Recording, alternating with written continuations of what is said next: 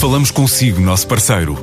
No mundo dos negócios, a transação de imóveis, equipamentos industriais, arte e navios é garantida pela experiência de profissionais, com solidez, rigor e isenção. Encontre-nos em avaliberica.pt. A Vale Ibérica, porque é de leilões que estamos a falar.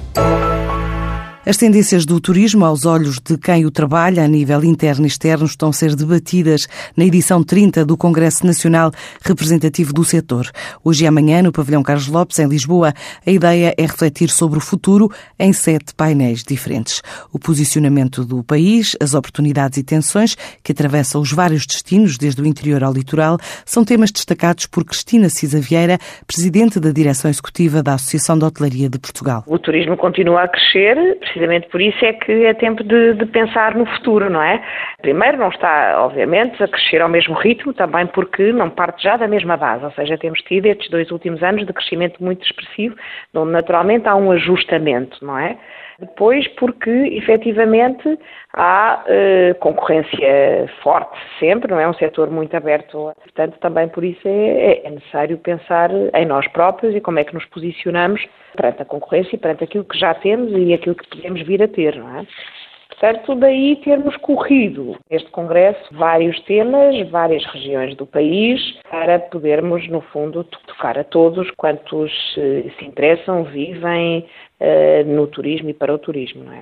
Temos mais um sobre, obviamente, a disrupção digital à conectividade humana e depois temos uh, ainda este tema das, nós chamamos Hospitality with a Twist, ou seja, já nem toda a gente veste a roupinha eh, do hotel convencional versus um alojamento local, hoje há mix uses de várias maneiras, desafios que se colocam de maneiras diferentes, a espaços diferentes.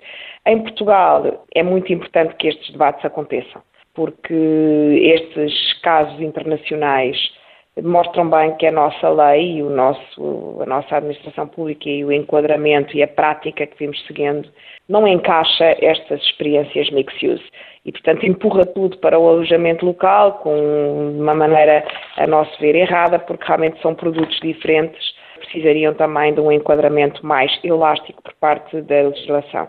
Portanto, é muito importante que se venham falar nestes casos internacionais, nestas experiências de co-living e de co-working, porque, hum, de facto, abre cabeças, digamos assim. Políticos, empresários, especialistas nacionais e internacionais juntam-se à fileira neste debate promovido pela Associação de Hotelaria de Portugal, com associados que representam mais de 65% da oferta.